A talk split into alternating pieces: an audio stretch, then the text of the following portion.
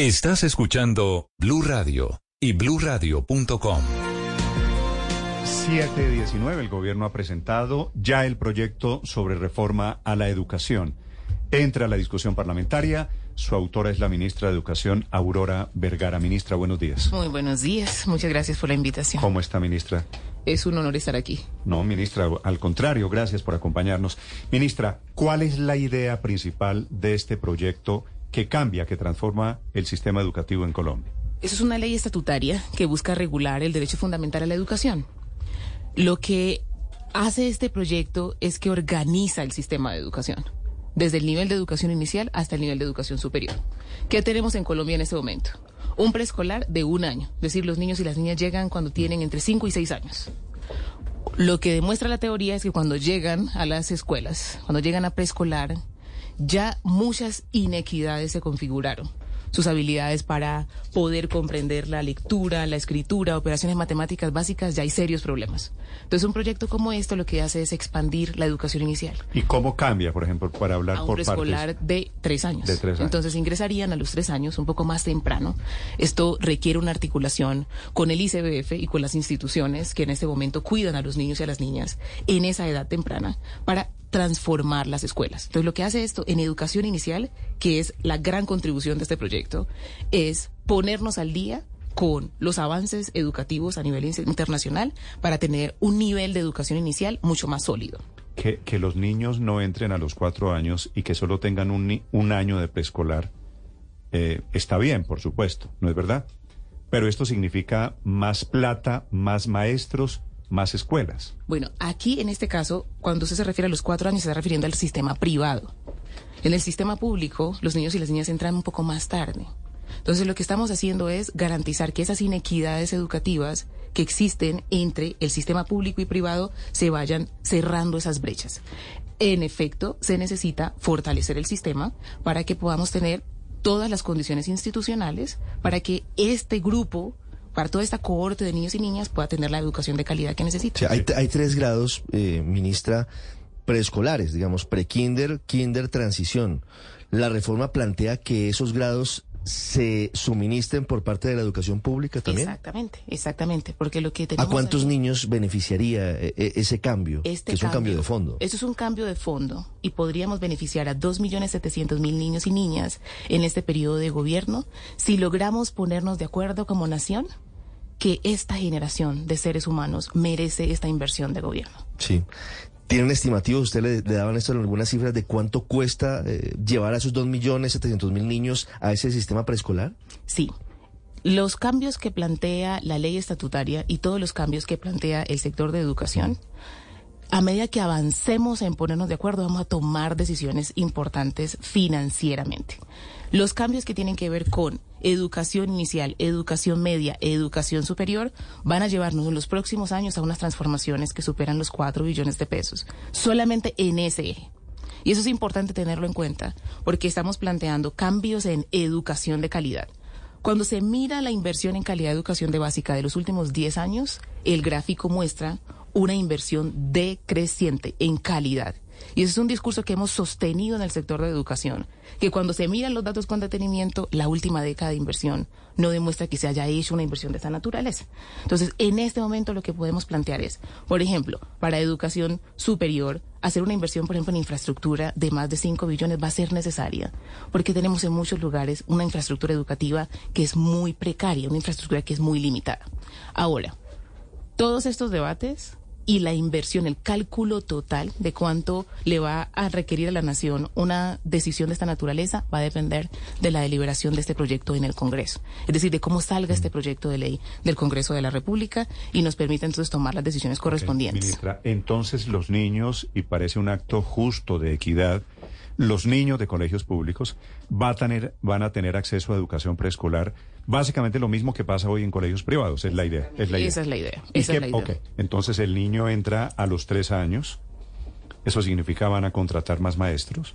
¿Cierto? Exactamente. Van a contratar, van a tener más colegios. Las escuelas deben transformarse para que puedan tener un pre- los, los- todos los grados de preescolar que se ¿Y qué requieren. pasa y qué pasa de ahí en adelante? ¿Qué pasa de ahí, en- de ahí en adelante? Una transformación adicional que estamos planteando es que la media sea obligatoria, la media de los grados de décimo y once, que en este momento no son obligatorios en Colombia. Entonces, esto nos va a posibilitar hacerle frente a la deserción en educación. ¿Por qué razón? Porque más del 50% egresan del sistema cuando tienen que transitar de noveno a décimo. Esto plantea una inequidad estructural, principalmente en las zonas rurales que requieren que las escuelas est- se puedan terminar y que podamos como Estado garantizar la educación en esos niveles de formación. Y adicionalmente nos permite una mejor articulación con educación superior. Entonces, ¿qué nos pasa en el sistema público en Colombia en educación? Que cuando una familia está celebrando la graduación de quien sale de 11, tiene inmediatamente la incertidumbre de qué va a pasar después. Entonces diseñamos un programa que llamamos Programa de Tránsito Inmediato a la Educación Superior. En Estados Unidos, en muchas partes del mundo, cuando una persona está en ese último nivel de la media, décimo y once, ya se está preparando a qué universidad se va a presentar, a qué programa se va a presentar. Entonces, esto nos da la posibilidad de poder ver el sistema de educación de una manera organizada y que las familias colombianas puedan saber desde los primeros niveles de formación hasta el final de su proceso de formación con qué cuentan y cómo pueden acceder a educación superior y tener mejores oportunidades laborales. Ministra, eh, si todo esto se hace realidad, eh, ¿cuándo, ¿cuándo tendríamos el nuevo modelo educativo, este que usted plantea en esta reforma? De acuerdo a las reglas de este tipo de procesos, una ley estatutaria tendría que estar promulgada probablemente en junio del año entrante.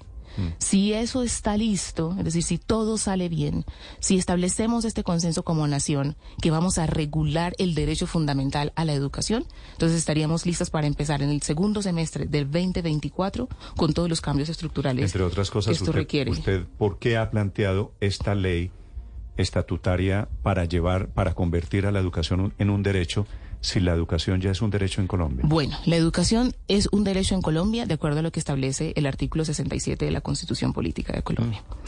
Pero nos No, y, obliga... y- en desarrollo hay muchos fallos de la Corte Constitucional sobre el tema. 350 un- aproximadamente, pero si sumamos los de grupos específicos, es decir, situación de discapacidad, grupos étnicos, nos, más- nos dan más de 600 sentencias. Sin embargo, yo tengo un comité de alto nivel, de altísimo prestigio en este país, que nos está acompañando para garantizar que, en efecto, esta ley es coherente con lo que el país necesita en este momento.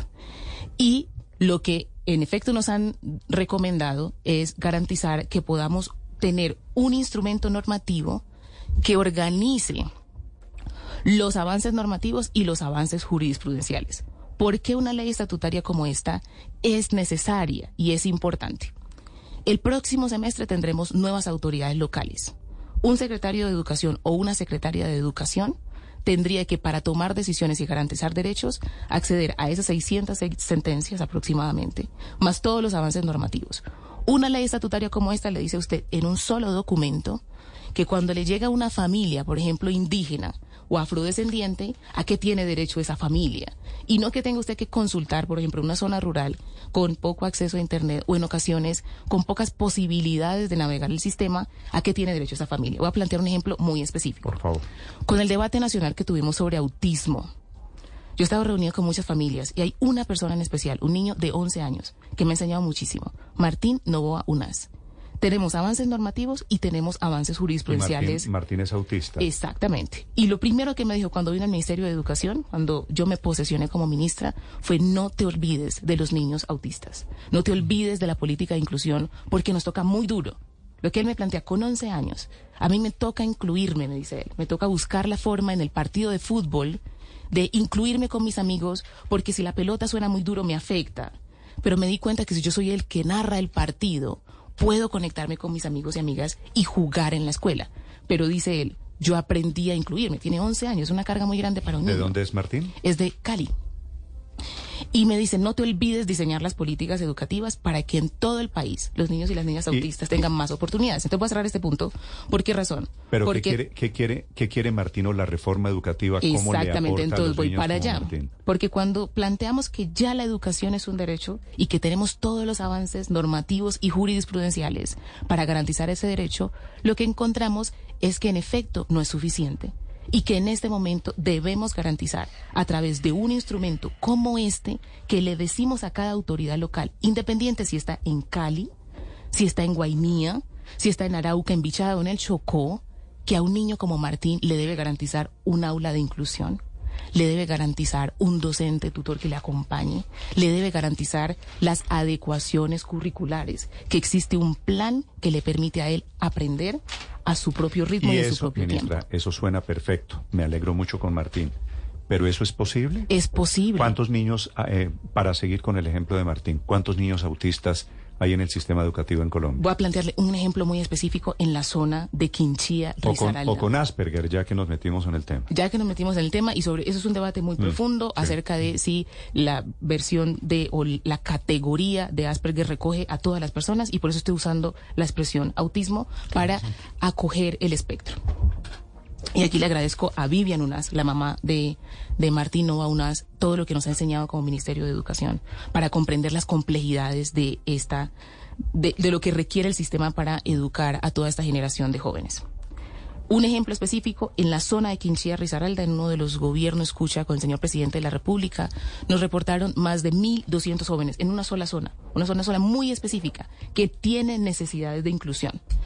Y cuando vamos a Eh, esos territorios... Perdón, 1.200 niños En el espectro autista, autistas. en el espectro autista, solamente en la zona de Quinchía, Risaralda, que están De requiriendo eso no hay, no hay una estadística nacional, ¿no hay? Bueno, entonces una ley estatutaria como esta lo que le dice al secretario de Educación y a todos los secretarios del país es que necesita un sistema de información para reconocer, identificar a estas poblaciones y tomar las decisiones presupuestales. Pero lo que usted me está diciendo es que es posible que tengamos muchos más niños Por autistas supuesto que sí. de lo que todos y que necesitan una atención y que nos tomemos en serio su educación.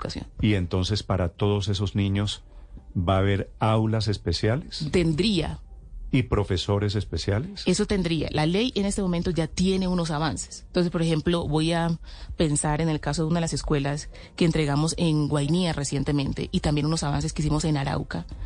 Cuando usted va a las escuelas, es muy doloroso que la escuela en peor, la- el aula en peores condiciones sea el aula de inclusión. La más calurosa, la que tiene peores condiciones de infraestructura y usualmente es una docente usando la metodología de multigrado que tiene a los cinco Ministra. o diez niños de la escuela. Pero no es Guainía, ministra. Yo voy mucho a un pueblito aquí en Cundinamarca, que queda a pocos kilómetros de Bogotá. Eh, esa escuela pública de ese pueblito es una vergüenza. ¿Sabe quién es la profesora de niños de 8 o de 9 años? ¿Quién? Una niña de 11 años, que va y toma unas clases y le dicen, eh, y ahora te toca de profesora. Eh, eh, eso es una vergüenza, ese sistema educativo es una vergüenza.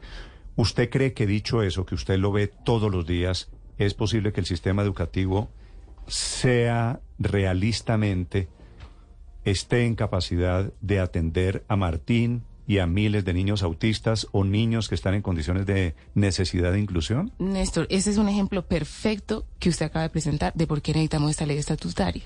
Porque las escuelas en el país necesitan otra concepción. Para que esa escuela y las más de 44 mil sedes de escuelas que tenemos en el país cambien, como nación debemos ponernos de acuerdo que la inversión para esas escuelas debe ser diferente. Entonces, una ley estatutaria como esta... Pero eso, pero eso es un problema de incompetencia del Estado, ministra. Oh, pero también sabe... o sea, poner a una niña de, de 12 años a darle clases a niños de 8. Yo voy a necesitar Es- este caso Sí. con todos los datos para ir a investigar lo que está pasando allí y tomar las decisiones vía inspección y vigilancia que son correspondientes. Entonces, este caso me, me gustaría caso que me lo reportara. Se lo he contado a todos los ministros. Bueno, entonces esto lo investigamos. Desde, Gi- desde Gina Parodi para acá. Bueno, pero entonces y es todos me dicen, que eso Néstor, pase. páseme los datos. Ajá. Y yo quedo sorprendido, por un lado, de la incompetencia, porque ningún ministro de Educación ha podido arreglar esto. Y todos saben, usted sabe, ministra, que no es un problema de diseño. Aquí hay una profunda ineficiencia del Estado.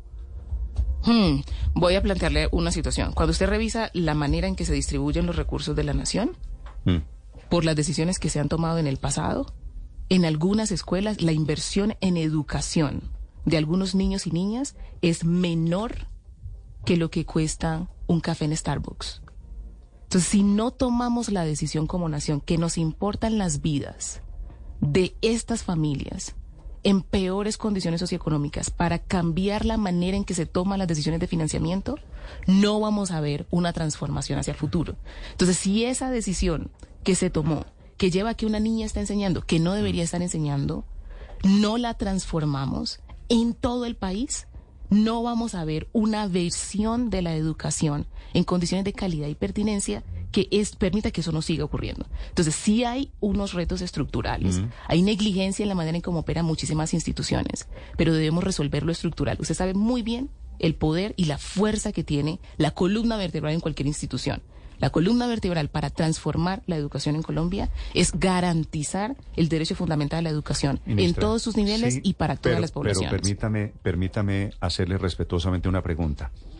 ¿Usted cree que con este Estado que usted me describe de sus historias en Quinchía o en Guainía y que yo le complemento con mi historia en Cundinamarca, a una hora de Bogotá, ¿hay que crecer este Estado?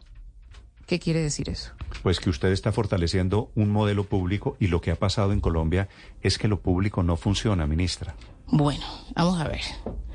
Este proyecto de ley fortalece no solamente lo público, fortalece todo el sistema. Y por eso es fundamental que todas las personas puedan descargar el proyecto de ley de la página del Ministerio de Educación y que puedan debatir este proyecto específicamente y los, de, los demás proyectos que están en deliberación lo puedan revisar. Este proyecto lo que hace es decir que la inversión de la nación debe reconocer la diversidad, debe reconocer, por ejemplo, la formación para pueblos indígenas y afrodescendientes y rom, que debe fortalecer la educación para poblaciones, para pueblos campesinos. Entonces, que los secretarios y las secretarias de educación en estas zonas rurales puedan garantizar que toman mejores decisiones para que las escuelas estén en mejores condiciones, para que reflejen la dignidad de la gente. Entonces, estos proyectos sí necesita estudiarse con mucho detenimiento, porque aquí estamos poniéndonos al día con muchos pendientes de los últimos 30 años. Muchos de esos cambios que usted dicho que está planteando, que no se han hecho, este proyecto lo que está diciendo es ese artículo 9 de la ley de 1994 que estaba pendiente de reglamentarse, vamos a sacarlo adelante. Estas decisiones que quedaron pendientes en los compromisos que se firmaron en la Agenda 2030, pues en efecto comprometámonos con esto. Entonces estamos fortaleciendo el sistema en su integralidad. Ministra, usted habla de casos en Guainía o el ejemplo en Risaralda pero ¿qué va a pasar con los colegios privados? ¿Cuál va a ser el papel de la educación privada en esta reforma a la educación? Lo primero es que debemos desmontarnos del argumento que los proyectos que está presentando el gobierno nacional enfrentan el sistema público y privado. Eso es lo primero y lo más importante. Si nos desmontamos como país de esa idea que hay una cacería contra las universidades y las escuelas privadas, podemos entender la complejidad de lo que estamos haciendo. No estamos ni quitándole fuerza al sistema privado en las escuelas, ni quitándole fuerza al sistema privado en las universidades. Entonces, lo que estamos diciendo aquí es... Eso es lo que le dicen los rectores a ustedes las universidades que enviaron la carta. Pues de hecho, con ellos tuve una conversación muy interesante, porque el Ministerio de Educación publicó los documentos en la página web.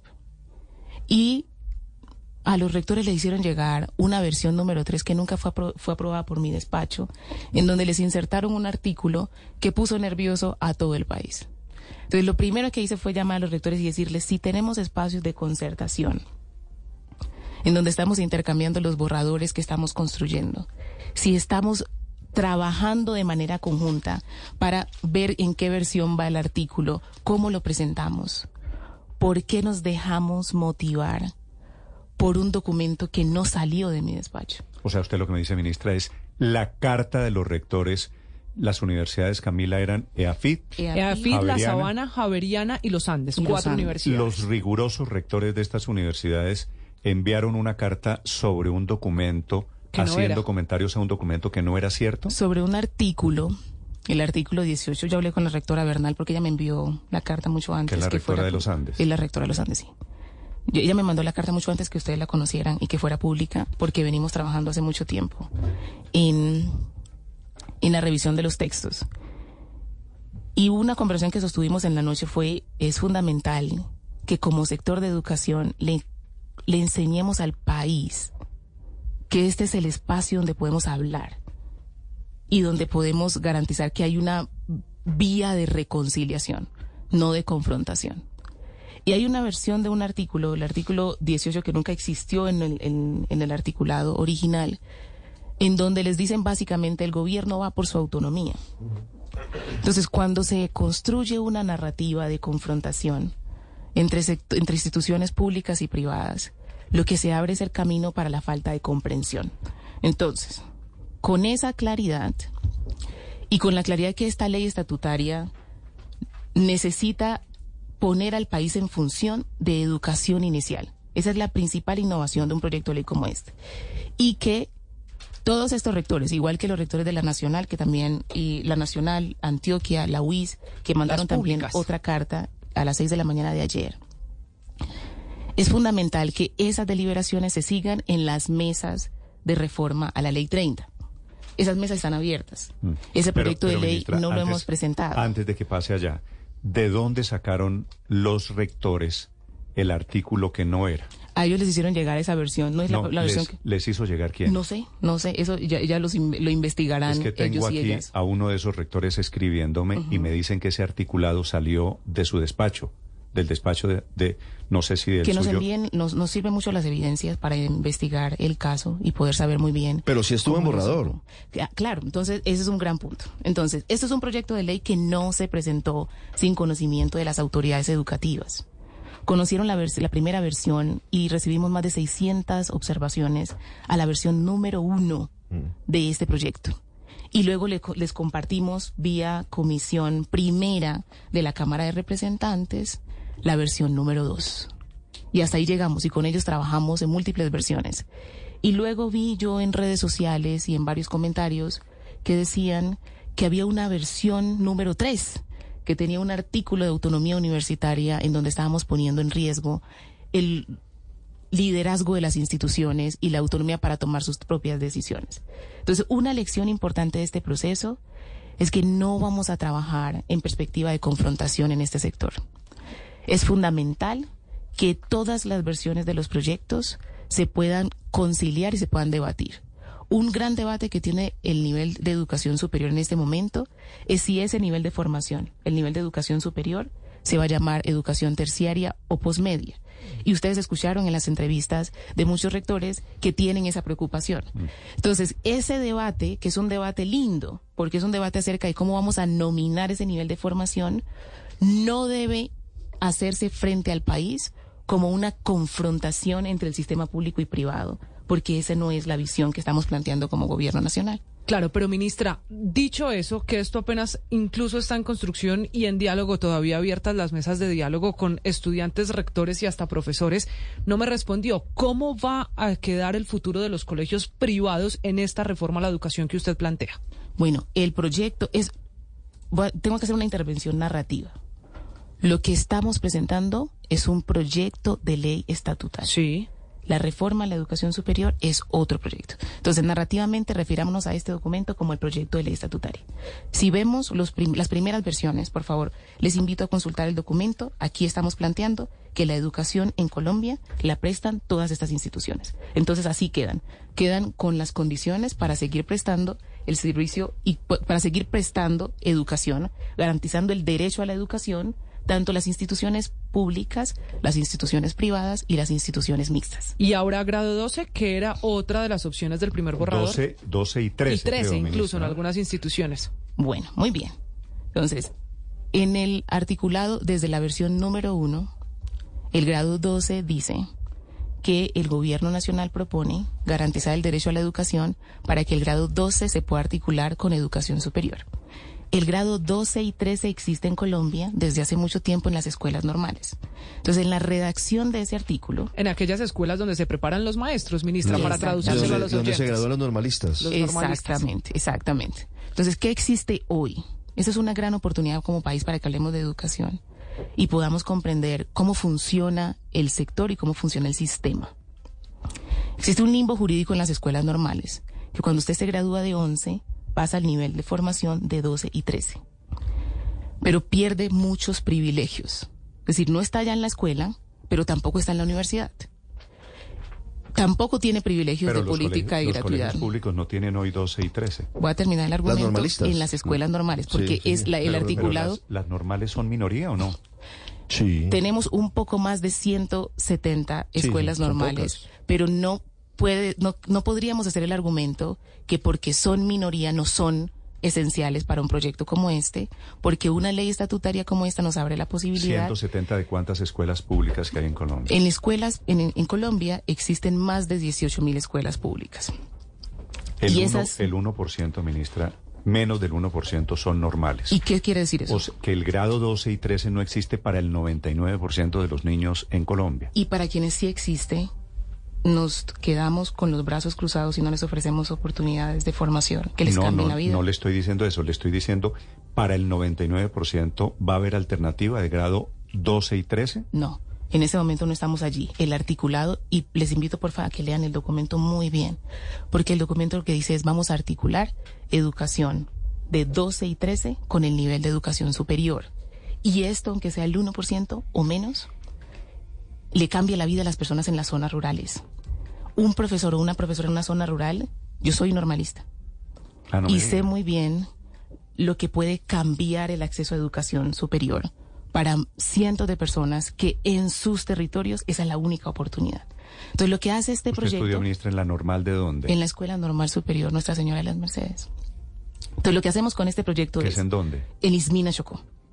Entonces, este proyecto lo que le dice es a ese grupo de personas que ahora tienen la oportunidad de no estar en ese limbo. Entonces, si me permiten, voy a terminar esta idea. ¿Qué pasa con los de 12 y 13 en las escuelas normales? Que cuando transitan a esa formación complementaria, pueden trabajar como maestros y maestras, pero luego no se pueden articular para ser licenciados y licenciadas adecuadamente. Entonces, esto lo que le dice es, por ejemplo, pensémoslo así. Si las universidades privadas requieren recibir a esas personas que puedan articularse, como se está haciendo en Soacha ahora, vía la Secretaría de Educación, para articular a este grupo de personas y que ingresen en, en el semestre número 3 Eso en o en el semestre traducción, número ministra, 4. es que lo que estudien en las escuelas normales, en el grado 12 y 13, lo van a valer en la universidad. Eso es lo que usted pretende. Lo que aspiramos es a que se puedan articular y que las universidades puedan reco- reconocer esos años de formación. Ministra, eh, ¿qué es educación posmedia? ¿Qué va a cambiar? Que es algo de lo que venimos hablando desde la carta de los rectores que Bueno. insisten en eso. ¿Cómo Ahí- va, cómo va a ser ese tema? ¿Cómo va a de- ser esa- Y si quiere explicarle de una vez a los oyentes, Pero porque por creo, supuesto, creo que vamos, creo que vamos a hablar mucho de aquí en adelante de educación posmedia. Sí, lo- lo- eso lo vamos a hablar muchísimo. Los, las cartas que hemos recibido y los documentos, que esas no son las únicas, sino que esta carta, precisamente por el lugar de privilegio que tienen estas universidades, es la que ha sido más compartida. Pero en la página del Ministerio de Educación, en el repositorio del proyecto, pueden descargar todas las cartas que hemos recibido. Hemos recibido cartas de padres de familia, madres de familia. Y el debate que tenemos aquí es, vamos a llamar educación superior, educación posmedia educación terciaria. Ese es el gran debate. Entonces, fundamental que en el marco de la deliberación del próximo año, el país tome decisiones sobre cómo va a llamar a este nivel de formación, si se van a articular las certificaciones con los grados de formación técnicos y tecnológicos, si se van a articular con los niveles de profesionalización y si entonces toda esa formación de ahí en adelante se va a llamar así. Ese debate será lindo zanjarlo, porque en el libro de Wasserman, de hecho, él propone que la educación superior es básicamente casi todo el nivel de formación después de un grado de formación inicial.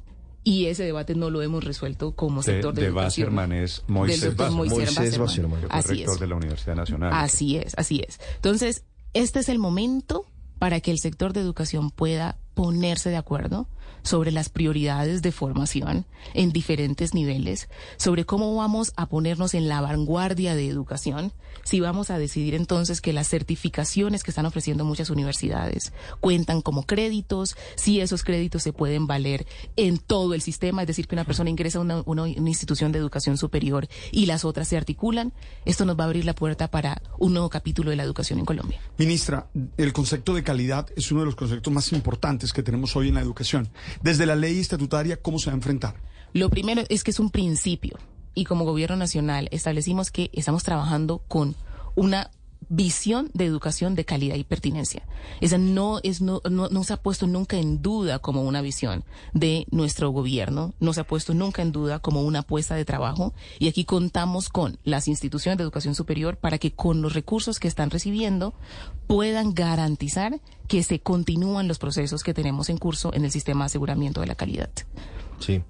Ministra, el documento de los rectores habla de la preocupación en torno a la posibilidad de que se termine marchitando la educación privada en Colombia. Usted dice, ellos eh, tuvieron acceso a un documento que era un borrador previo al documento definitivo.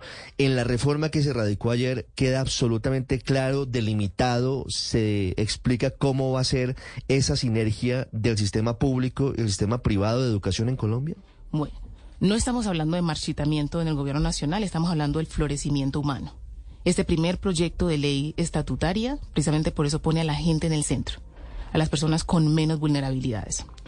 En los espacios de concertación, los rectores y rectoras deben establecer acuerdos para que en el marco de la Ley 30 o de la reforma a la Ley de Educación se puedan transformar los aspectos que hoy tanto le preocupan. En este momento, todas las instituciones de educación superior que recibían recursos de la nación por ser pilopaga o por generación E, siguen recibiendo esos recursos de la nación. ¿Y, en el caso del ICETEX, ministra? También.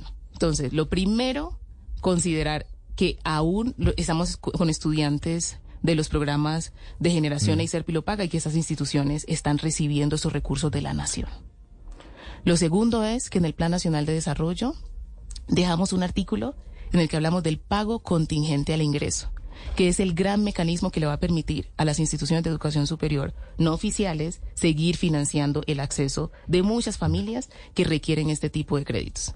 El ICETEX sigue con su proceso de humanización, seguimos con el ajuste al financiamiento de las personas que requieren la reducción en tasas de interés, seguimos trabajando para que esta institución responda de una manera más adecuada.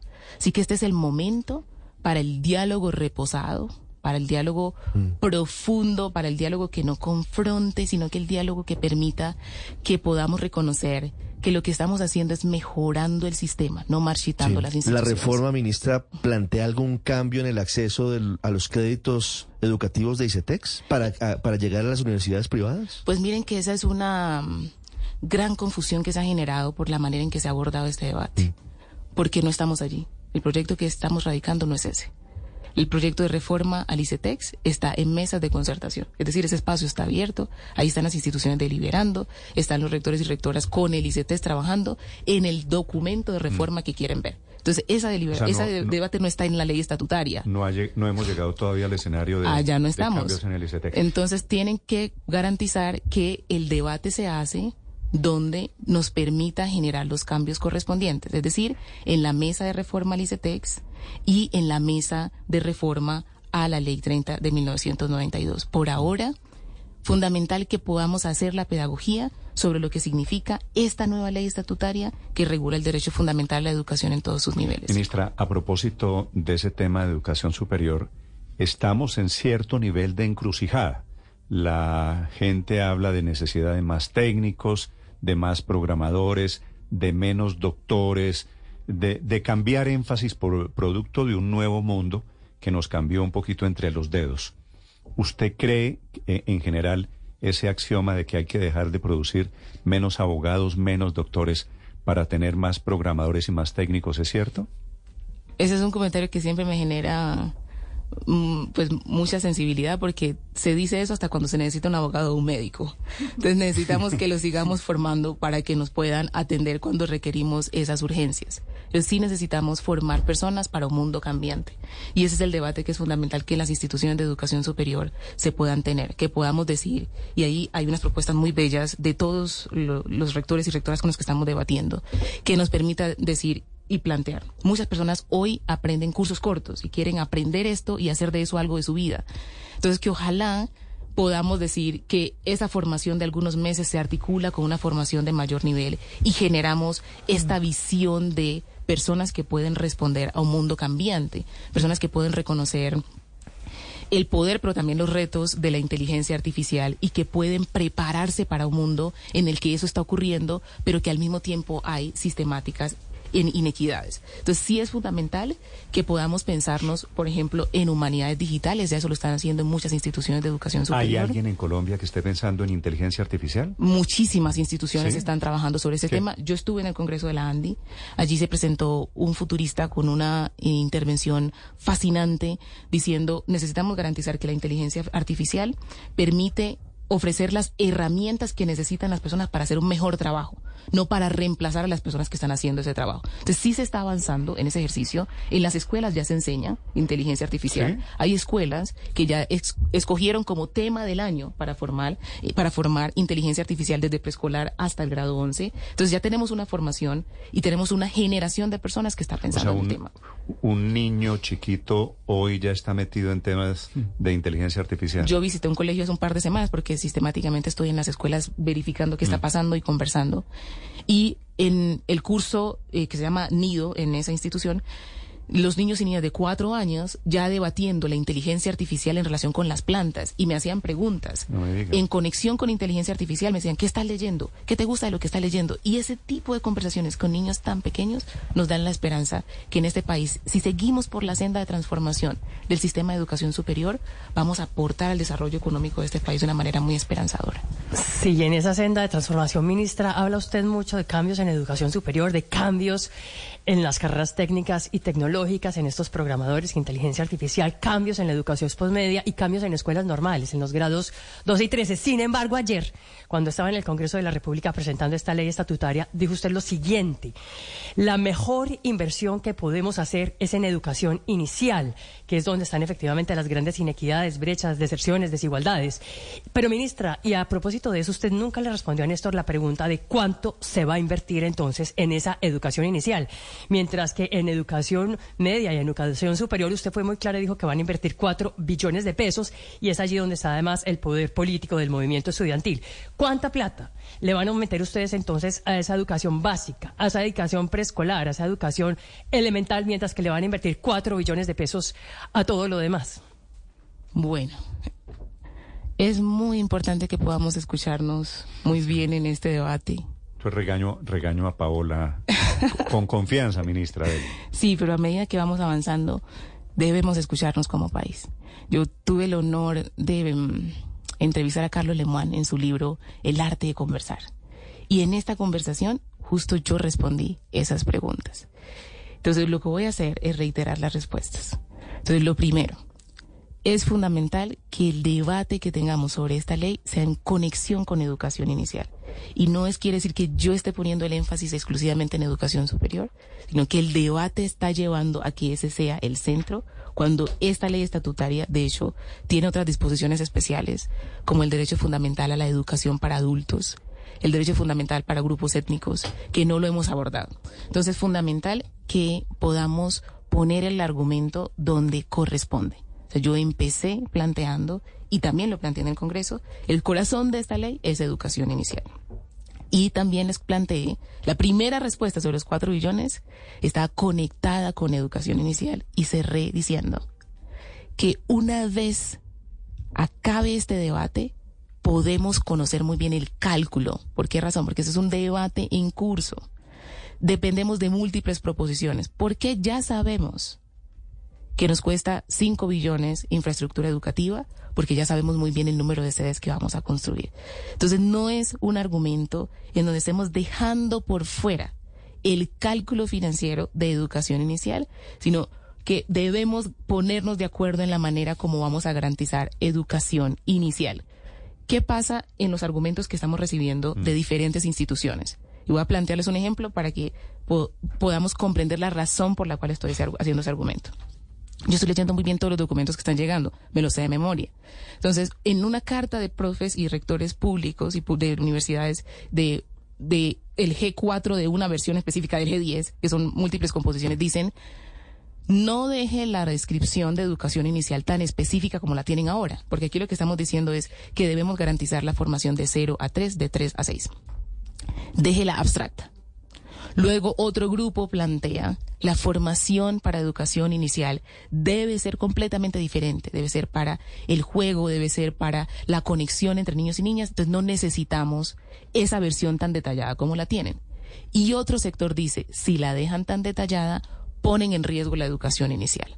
Entonces, como Ministerio de Educación, lo que estamos abriendo es un espacio para la concertación, para que después de 30 años de normatividad y jurisprudencia podamos decidir a qué tiene derecho una familia colombiana en educación inicial.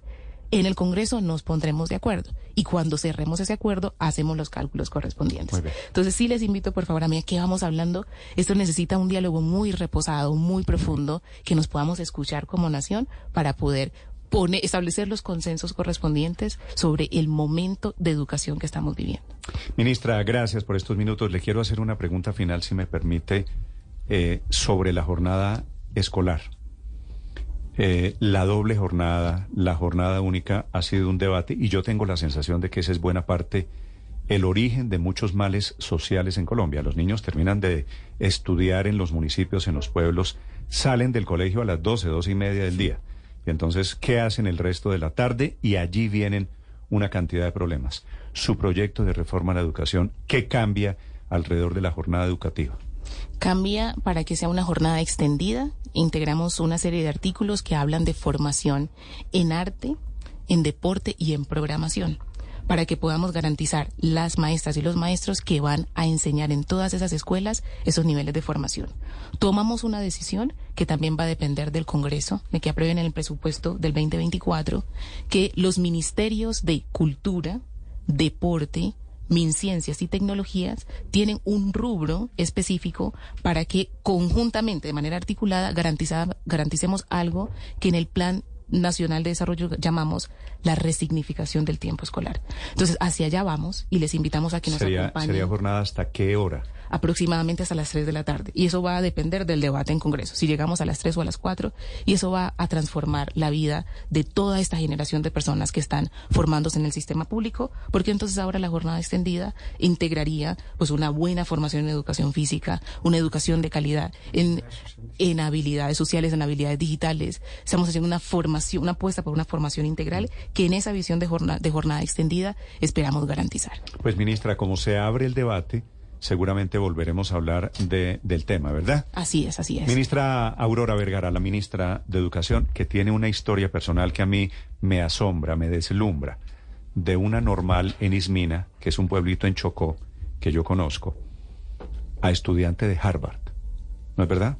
Así es, y de hecho espero prontamente visitar esa institución que tanto nos ha dado, porque logré configurar una relación como becaria de postdoctorado en Harvard y sé muy bien que una historia de vida como esa la merecen todas las personas en el país, independiente de la zona rural o el contexto familiar en el que nazcan. Entonces, en efecto, esa sí ha sido mi trayectoria y esperamos que podamos ofrecerles esas oportunidades de formación. Y a mí me parece que usted es un ejemplo en muchos sentidos. Ministra, gracias por compartir la intención de su reforma a la educación.